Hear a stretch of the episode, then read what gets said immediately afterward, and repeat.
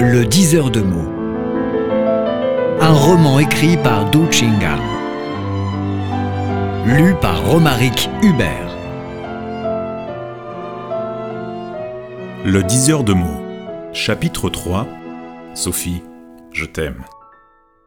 Au sortir de l'école primaire d'un bidonville, Dado eut la chance d'être retenu par l'école des langues étrangères de Wuhan. Il commença à apprendre le français à l'âge de 12 ans.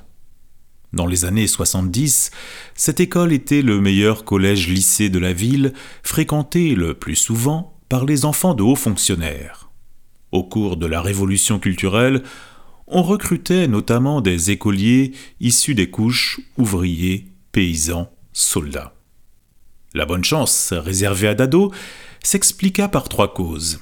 Premièrement, il était rouge de naissance. Ses parents étaient paysans pauvres avant 1949, date de fondation de la Chine nouvelle dominée par Mao Tse-tung. Deuxièmement, l'enfant se distingua par ses études scolaires, pouvant, grâce à l'enseignement de maître Liu, réciter par cœur une vingtaine de poèmes de Mao Tse-tung. Troisièmement, en ce temps-là, les ouvriers dirigeaient le pays et la mère de Dado, tourneuse, fut élue comme déléguée chargée de contrôler l'école primaire où étudiait son fils. Dado jouit ainsi d'un privilège implicite lorsqu'on demanda à son école de proposer un ou deux candidats pour le meilleur collège de la ville. On se passa de concours. Il suffit au candidat de lire un morceau de journal et de passer un entretien pour justifier qu'on aimait Mao sans bégayer. Au collège comme au lycée, Dado brillait en français et en chinois. Mais en mathématiques, il était très faible. Lors du concours national pour l'accès à l'université, il avait eu 5 sur 100, et il ne sait toujours pas d'où viennent ces 5 points. Ce déficit a traumatisé Dado. Lorsqu'il travaillait comme enseignant de français, à chaque moment difficile, il faisait un cauchemar dont la scène se répétait. Demain aura lieu un examen de maths. Le collégien s'angoisse, se gratte la tête et tourne sans cesse autour d'une table. Pour l'apprentissage du français, on utilisait les manuels rédigés par des Chinois surveillés de près. La première leçon commençait par un slogan Vive le président Mao Par la suite, on racontait les souffrances connues par les paysans avant la libération en 1949, puis on chantait élogieusement la vie heureuse sous le règne de président Mao, considéré comme grand sauveur des Chinois. En suivant ce module général, Dado se fraya son chemin singulier. Il possédait deux Bibles, l'une était le Petit Larousse, l'autre portait le titre L'Humanité rouge. Le Petit Larousse fut découvert par Mégarde dans la librairie centrale. Édition pirate, marquée 5 yuan. C'était un prix astronomique.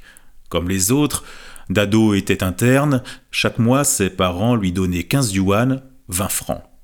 La nourriture coûtait 9 yuan, le transport le week-end 3 yuan 50 fen, le reste était réservé à l'argent de poche. Cette petite somme ne suffisait pas à payer le dictionnaire. Dado ne voulait pas demander d'argent en plus à ses parents qui arrivaient tout juste à entretenir une famille. En ce temps-là, tous les Chinois étaient pauvres le futur diseur de mots, décida de faire des économies en transport. Au lieu de prendre l'autobus, il empruntait le bateau qui coûtait moins cher, mais le voyage était plus long. Il fallait se déplacer à pied pour certains trajets, ce faisant, il pouvait économiser un yuan 50 fen par mois. Au bout d'une centaine de jours, Dado réussit à accumuler la somme nécessaire et acheta le dictionnaire tant convoité. C'était un livre issu de ses longues marches à pied, trempées de sueur et de bonheur. Le soir même, il se lava les mains, ouvrit légèrement le livre et lut attentivement les articles. Le lendemain, il couvrit le petit Larousse d'une jaquette sur laquelle il écrivit en chinois Citation de Mao Tse-tung, version française.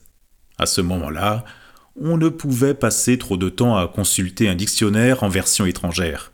Il importait avant tout de dévorer les œuvres de Mao Tse-tung. On devait être rouge et expert. Le mot rouge veut dire suivre une bonne orientation politique. Expert désigne des capacités spécialisées qui étaient souvent dévalorisées. En vêtant le petit Larousse d'un titre des œuvres de président Mao, Dado pouvait s'adonner à l'apprentissage du français en toute sérénité. La consultation camouflée avait de plus fait germer la prévoyance du futur voyant, dans la mesure que ce dernier pourrait deviner des lettres en français. Il doit beaucoup cette capacité particulière au petit Larousse, dans lequel on trouve des préfixes, suffixes, dérivations, familles de mots et racines gréco-latines, autant d'éléments indispensables à une bonne lecture en français.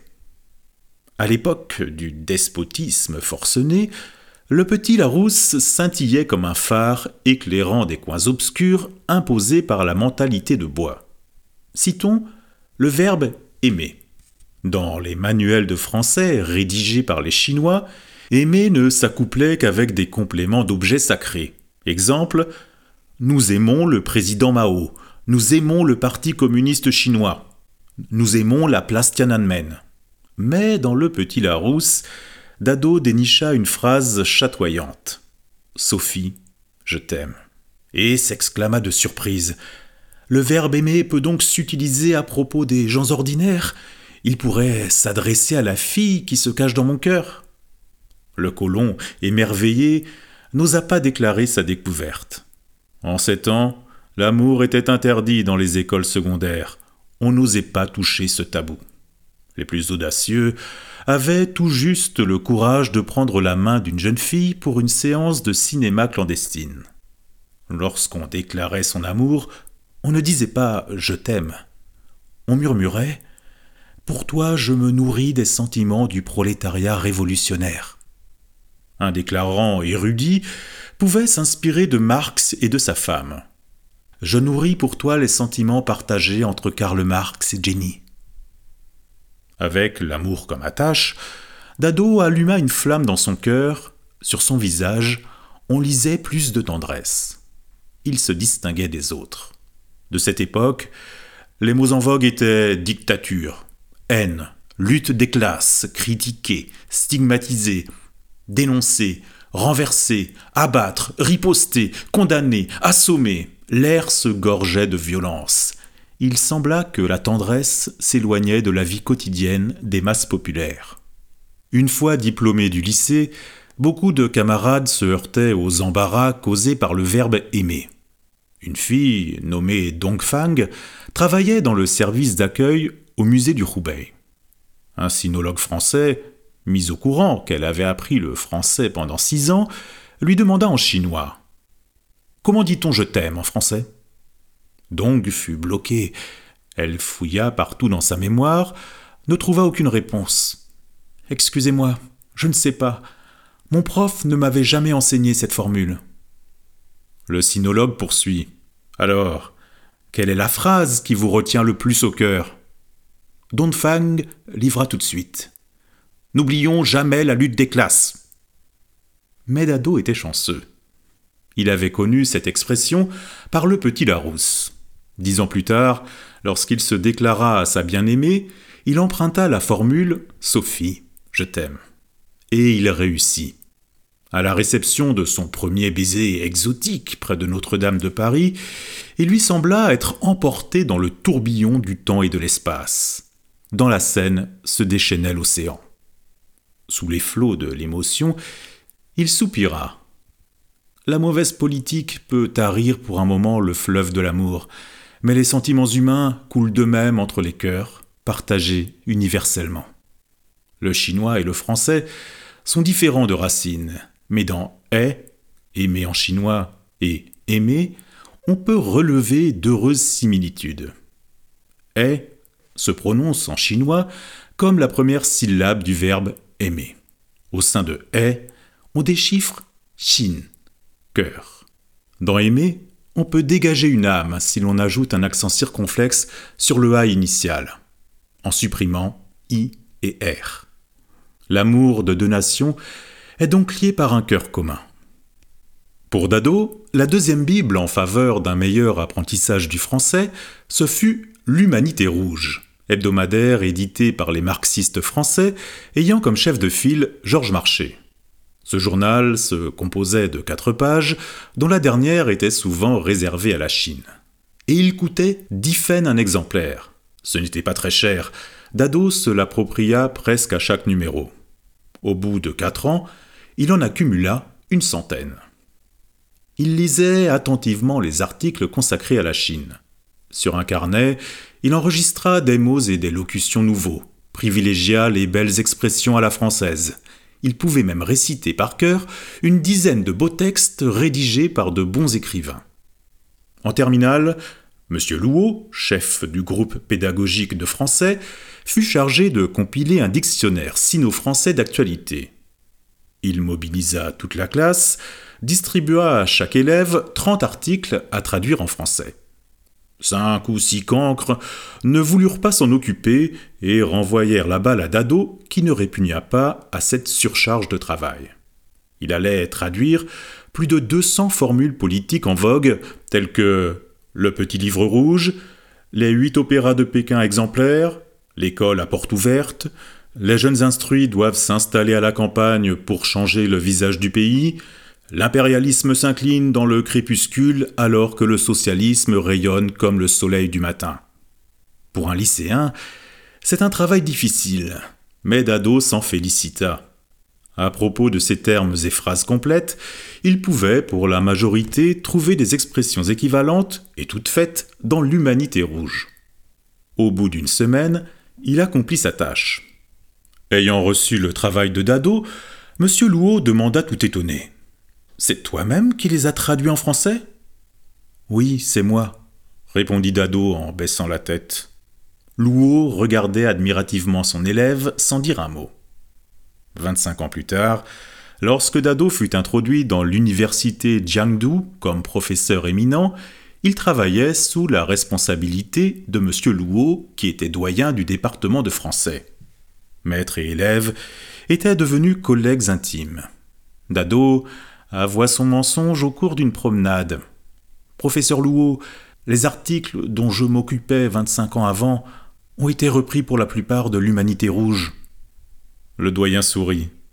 Nous avons connu une époque de mensonges. Une faute admise est un mérite doublé de sincérité. L'accession de Dado à l'élite politique était due également à l'humanité rouge.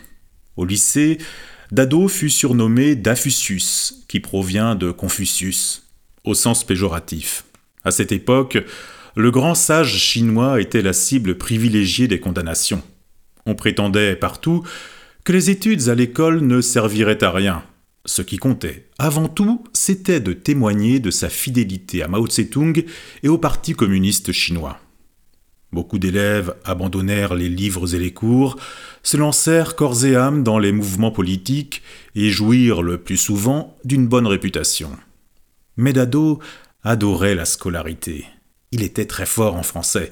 Il se comportait correctement sur le plan politique, au sens rouge du terme, mais par rapport à ses éclats en français, il ne se distingua pas des autres, faisant souvent l'objet de sarcasmes et de reproches.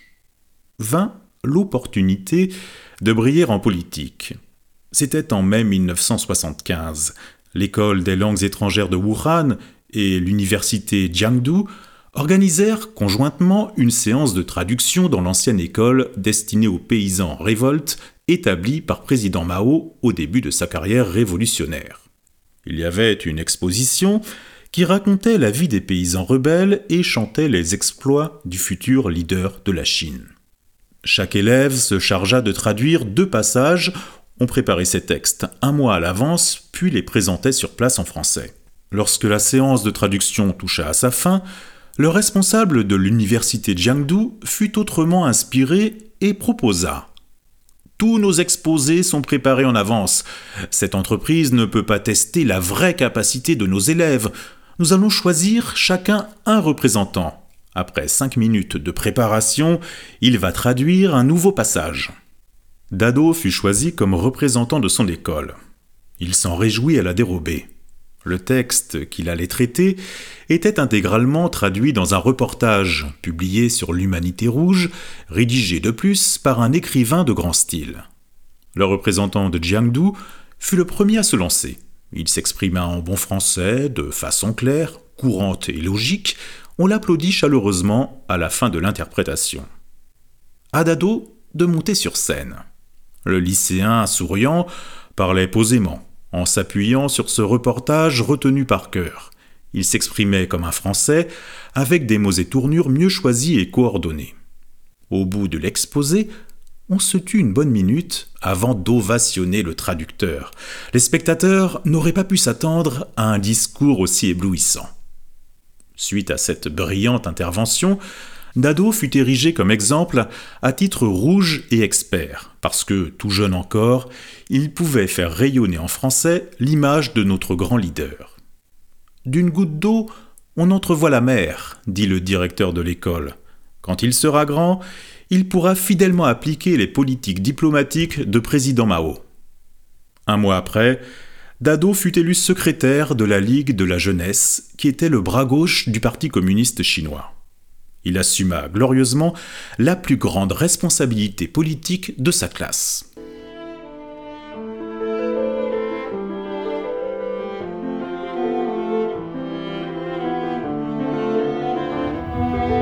Le diseur de mots.